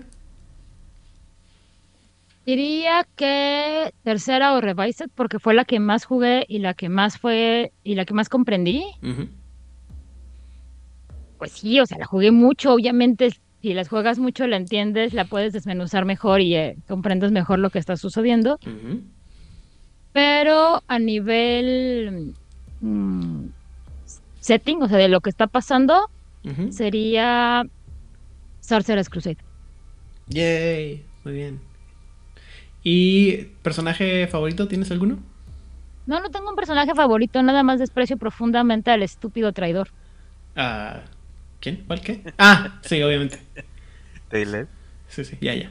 Ah, Heilel. Ah, a ese traidor, muy bien. Pensé que al otro traidor. Pensé que al otro traidor. No, no, Oye, no, ese, pues han llegado. Oigan, tengan más respeto. Solo hay un gran traidor. Sí, perdón, es que mentalidad de vampiro, perdón. Pensé que estaban hablando del traidor penso. Pero en fin, muy bien. Pues eh, digo, obviamente Odile ya es parte también de la, y como ya mencioné, es parte del el, equipo triádico malvado que se encarga de producir todo lo que hacemos aquí en Jueves by Night. Y pues eh, fue de las primeras que me dijo, yo también quiero hablar de mago, me gusta hablar de mago. Y pues empezamos a, fue la que me ayuda, me ha ayudado a reclutar y a recordarme cómo ha estado todo este, todo este borlote y a planear. Y a mí también me mandó mensajes Elías. ¿Sí? También fuiste a así de, oye, que, no se le olvida. que no se le olvide a Aidan. Ajá, así de, oye, confío en ti, en que le vas a recordar a Aidan que quiero hablar de mago. Y yo, muy bien, yo lo recordaré y en cuanto tengamos mago te aviso. Sí, muy bien. Bueno, pues por mi parte yo soy Dan Rodríguez, creo que todo el mundo me conoce, de toda la gente que escucha, mejor dicho, el podcast de Juárez Baña ya me conoce. Eh, yo vagué muchos años por el norte, de, el noreste de México, eh, hasta que eventualmente, después de haber leído y saber un poco del juego de rol, sin tener la oportunidad, una persona este, cuyo nombre no mencionaremos en este podcast, en mi secundaria me enseñó a jugar juegos de rol. Jugamos Dungeons Dragons bastante mal, según yo recuerdo, eh, con edición de Advanced Dungeons and Dragons también. Jugamos como un año más o menos hasta que el narrador decidió que era demasiado edgy para, para jugar un juego tan, tan ñoño. Digo, considerando que éramos la triada de ñoños del, del salón, eh, yo y otros dos amigos, o sea, el narrador, yo y otro amigo y cambiamos a jugar Vampiro la Mascarada. Llegó, me enseñó el, el, juego de Vampiro la Mascarada. Y durante muchos años, como pueden darse cuenta, Vampiro fue mi, el, el gran amor de, de, la vida de Aidan. Hasta que eventualmente me di cuenta que ya había leído todos los libros que quería leer de Vampiro la Mascarada. Y estaba harto de leer Vampiro la Mascarada. Y empecé a expandirme, expandirme, expandirme. Eh, me tocó el. Una pregunta, Aidan. Mande. ¿Leíste todos los libros de vampiro? No, leí todos, los, libros, todos los libros que me interesaban, porque algunos, si la neta, los veo lo que dice el libro y digo, yo no, güey, no voy a leer este mujer, no, quiero saber cómo bailan los vampiros de hace 20 años. No. Este, y de una manera u otra, este, empecé a leer un poco de, Mago. Mago fue de los juegos que más le tuve miedo por todo lo que mencioné anteriormente de eh, la percepción que tengo de que el juego es, este, muy este, complicado, sobre todo la parte de las mecánicas. Eh, en algún momento de la vida este, escuché la llamada de las, de las torres y escribí mi nombre en la torre de plata. Y dije, tengo que aprender mago, güey, de verdad. Y ya habiendo entendido un poco más de cómo funciona la, la, magia en mago, el despertar, este, eh, pude volver a regresar a mago la ascensión, conocer las reglas y decir, ah, bueno, ya tiene un poco más sentido, ya le sé un poco más. Y habiéndome acabado Vampiro y Hombre Lobo, empecé a leer Mago, Mago, Mago. Y este, como les he comentado algunas veces, para cuando es necesario sacar a el malvado narrador de Juárez by Night a la luz, este, una de las mejores formas en las que puedo yo entender cómo se juega, cómo se narra el juego es ponerme a hacer personajes y libros y, Y así lleno mi escritorio de libros por todos lados y empiezo a hacer personajes y empiezo a hacer historias. Y en algún momento pensé una versión de, de, Mago. De hecho, creo que Mago es de las más prolíficas. Creo que tengo como dos versiones diferentes de Mago en, dentro del mundo de, de Juárez by Night. Porque tengo una, un, grupo de magos para una historia que tiene influencia hace como 10 o 15 años en el momento que hice la historia. Y luego los como sucesores de ellos en la época actual en la que estaba eh, narrando la, la historia de Mago. Aunque todo está en mi cabeza. Narré la historia, sé en qué acaba, está muy padre, sé todo cómo funciona muy padre, pero nunca he tenido la experiencia de narrar Mago como tal, para mi eh, tristeza, y mucho menos de jugarla. Bueno, jugar sí he jugado un par de veces, pero muy esporádicamente, y tan esporádicamente que ni siquiera me, acuerdo bien qué onda. Pero pues, eh, también, afortunadamente Mago es un juego que mucha gente le gusta y desde hace como tres años tengo, estoy suscrito este, a un excelente podcast de, Mago que se llama Mage Podcast, que bebo como si fuera este evangelio y que me ha explicado, me ha enseñado, me ha enseñado mucho de Mago y entender mucho de Mago y los juegos de rol en general. Ah, entonces pues dije, vamos a hablar de Mago y más vale que ponga atención. Eh, yo en lo particular soy un devoto fanático este, evangelista de lo que es la, el culto del éxtasis y de la esfera de tiempo, porque todo, todo el mundo que me conoce sabrá que soy un obsesivo con el tiempo y para mí el tiempo es como que lo que el recurso que más me gusta manejar y que lo que más me estresa cuando no salen las cosas bien. Y sí, no, uh, así automáticamente. Y eh, y obviamente por lo mismo, este, mi convención tecnocrática, mi procedimiento específico de tecnocracia es los administradores del tiempo y espacio de la convención de, la iteración X, porque pues es todo eso, manejar, administrar tiempo, direcciones, dimensiones. O sea, yo tendría que haber estudiado logística en algún momento, pero nunca lo hice y me aquí, sufriendo.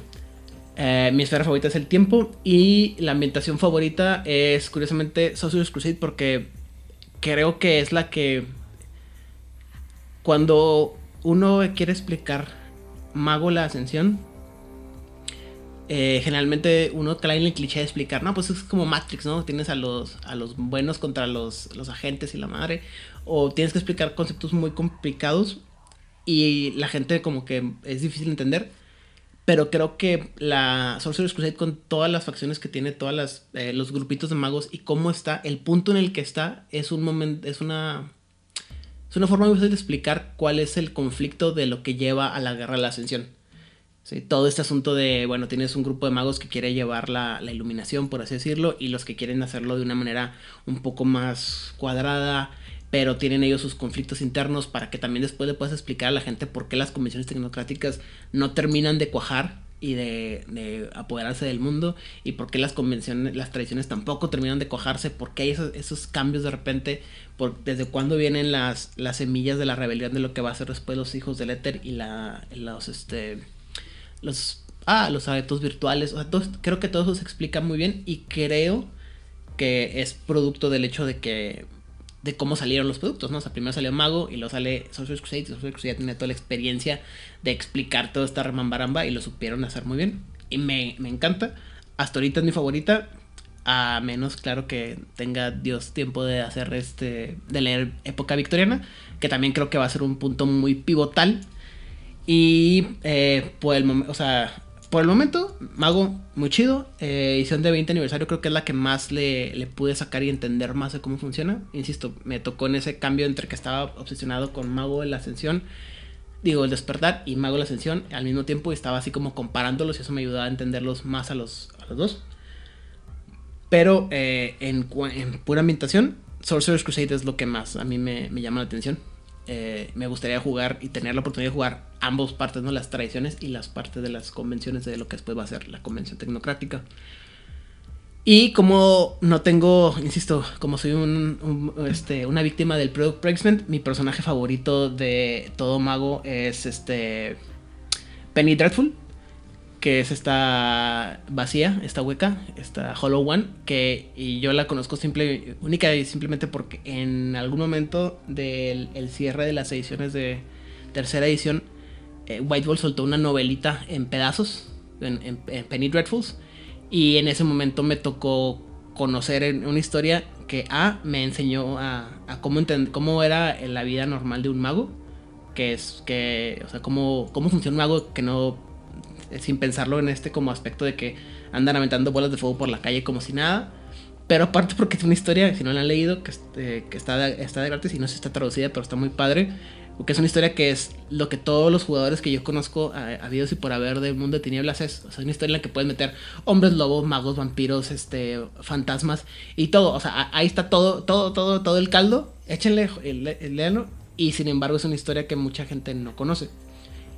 Pero sobre todo está muy interesante porque está contada, desde el punto de vista de un mago que es muy cínico, que es muy directo y que no le hace tanto, tanto drama. Entonces, y aparte Darketo, ¿no? Entonces, o Darketa, como es esta Penny Dreadful, que es mi mero mole. Entonces, ese es mi. Eh, ese es mi perfil de, jugador de mago. Habiendo dicho todo lo anterior y siendo ya casi una hora y media de estar grabando. Oh my god. Este, pues, primero que nada, de nuevo, gracias a todos los que están aquí acompañándonos y los que acompañándome y acompañándonos unos a los otros para este proyecto que es El Concilio, donde vamos a estar hablando largo y tendido sobre Mago la Ascensión. Eh, a toda la gente que estaba esperando que habláramos de Mago, pues como dijo el buen Hernán, la esfera ha terminado y estamos aquí este, pues listos para hablar. Viene, vienen muchos temas, estamos este, viendo eh, y trabajando el, el, ¿cómo se llama? El temario como maestros de, universidad. Y como es costumbre, pues, eh, Monse, saludos, redes sociales, no sé, lo que quieras decir como despedida de este primer episodio. Este, yo no soy social. yo no soy personalidad de redes sociales ni soy social. Este, en Instagram estoy como flamel05 y pues ya realmente es la única red social como que tengo. Muy bien. ¿Quieres enviar saludos a alguien, algún grupo de rol, promocionar algún proyecto? No sé. Este, teníamos un proyecto en puerta, pero ahorita con, unos rollos personales no sé si se vaya a lograr. Este, pero ahora sí que conforme vaya avanzando esto, seguiremos informando si hay, si hay proyectos en puerta o no. Perfecto. Pues eh, de nuevo, bienvenida. Gracias por estar aquí con nosotros. Y estamos hablando contigo la próxima semana. Elías, saludos, redes sociales, eh, proyectos, lo que quieras compartir con nosotros. Este, pues gracias por, la invitación y, este, y estar aquí para magiar un rato. Y este, pues tengo una página en, Facebook que es un storyteller. Y este, y fuera de eso, mm, de repente dirijo algunas convenciones acá en, en Guadalajara.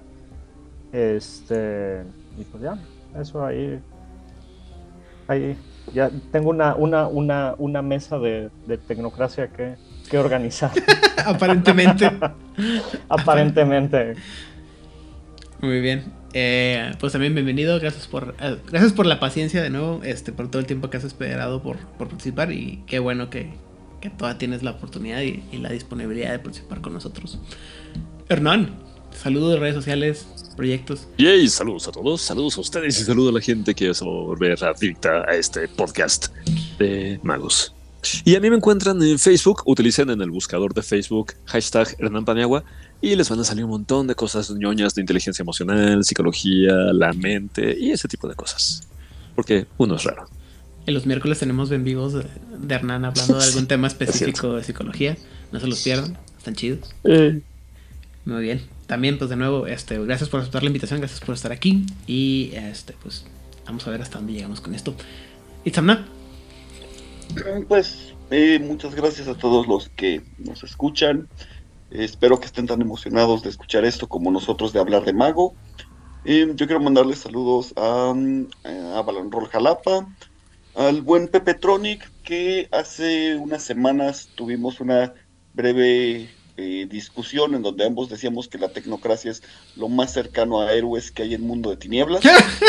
es la primera persona que coincide conmigo en eso. Ay, Coincido con ustedes.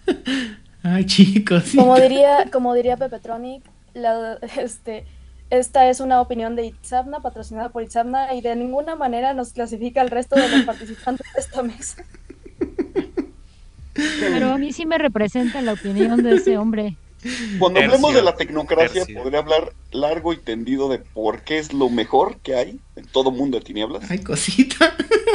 Pero bueno, este, y pues nada más, em, en redes sociales estoy en TikTok como Itzamna Fuentes. Ahí subo mi lado extático con la danza. Y en Facebook eh, mi lado tecnócrata, también como Itzamna Fuentes, publicando cosas de ciencia y filosofía. Y pues nuevamente, un gusto eh, nuevamente estar aquí con ustedes. Muy bien, gracias, Itzamna. Eh, Rigel, saludos, ah, perdón, saludos, proyectos, lo que quieras compartir con la gente. Este, triste o afortunadamente, yo tampoco soy muy sociable. Eh, tengo Facebook porque me convenció alguien por una tortuguita de un jueguito de Facebook, entonces por eso me creé Facebook, de hecho. Eh, Instagram no lo uso. No sé qué hay en Instagram. gatos. muchos gatos y comida. Sí, sí, no sé cómo habrá llegado y algo de té por ahí. No tengo idea. Eh, por otro lado me pueden encontrar, este, creo que estoy en el Discord de Juárez by Night. Siempre digo lo voy a visitar y nunca lo hago. No tengo tiempo. Sorry. Pero si me quieren buscar como Rigel Vera, estoy en Facebook como Rigel Vera. Ahí este, comparto algunas cosas muy divertidas, algunas cosas muy tristes. Eh, ya iremos platicando acerca de lo feo que nos pegó el latinoamericanismo desde casa y después con, eh, con mi señora esposa. Eh, y, y, otras cuestiones este, más humanas. Alright. Pues de nuevo, muchas gracias por, por estar aquí con nosotros y aceptar la invitación para venir a hablar de estos temas este, extremadamente ñoños, como siempre. Odil. Pues creo que esta noche no tengo tantos saludos porque no sé si la gente que escucha el podcast Saludos, de Vampiro va a querer escuchar el de Mago, pero saludos a Hernán Paniagua. ¿Por qué? ¿Por qué no? Para no perder las bonitas costumbres. y bueno, ya iremos este, conociendo a todos los nuevos fans, que espero haya muchos nuevos fans. Y los fans de toda la vida, pues irán apareciendo. Muchísimas gracias. Por el momento no tengo ningún proyecto relacionado con el rol, más allá de los proyectos que tengamos para Juárez y pues sobrevivir al día a día en una ciudad que nos odia y por eso nos da temperaturas de 35 grados en invierno. All 35 grados. Ajá, eso estuvimos ayer. Yo con 27 ya me estoy muriendo. Yo soy de tu equipo. Nos odia. Y ahí dijo, ah, no les gusta el calor, tengan frío. Team frío, for life. Sí, como debe ser. Y pues básicamente sobreviviendo a una ciudad que nos detesta. No, no es personal, a mí me queda claro que no es personal, simplemente nos odia como género completo que estamos en su territorio. como género humano. Sí, sí, sí, a mí me queda clarísimo, esto no es personal. Y pues ya, espero que disfruten mucho esta nueva aventura de Juárez by Night. Y aquí seguiremos. Alright. Muchas gracias también, Odil. Este, digo, no, tampoco tuvimos que, preguntarle mucho, así como que, Odil, ¿quieres hablar de Mago? Y Odil, sí, vamos a hablar de Mago. Entonces, uh, muchas gracias por estar con nosotros aquí. Eh, a mí ya saben que me pueden encontrar detrás de todas las redes sociales de Jueves Benet, ya sea el Twitter, el Facebook, el Instagram. Y Twitter, Facebook, Instagram, así es todo. Este, saludos a la gente de Camarilla México o Latinoamérica, todos los otros grupos de, de Vampiro World of Darkness en los que participamos, de, rol, juego, juegos de rol México, 20 Natural, etc, etc, etc, que no voy a mencionar ahorita porque si no este episodio va a terminar como dentro de tres horas. Eh, a la gente de Masterface, a la gente de Corona Roll y a la gente de Jugador Casual. En Argentina, Voces de Lander, la voz de Angan, Secretos Oscuros y El Circo de Medianoche. En Chile, la gente de Chile en Tinieblas, Oscar Guerrero, y es un nuevo proyecto de El libro de Noob, donde hablan largo y tendido también sobre Vampire the Eternal Struggle, el juego de cartas de Vampiro la Mascarada. Y finalmente, pero no por eso menos importante, a la gente de La Frecuencia, Damián, David y Rosa, que eh, están ahorita como en paro en todo lo que tiene que ver con Vampiro la Mascarada y la entrevista secreta de Odile de hace como 6 años, seis meses, pero este ya seguimos esperando y sin más por el momento, gente, ya saben que si les gusta todo lo que tiene que ver ahora sí con los temas de la magia y el mundo de tinieblas, por favor, compártanos. Compártanos.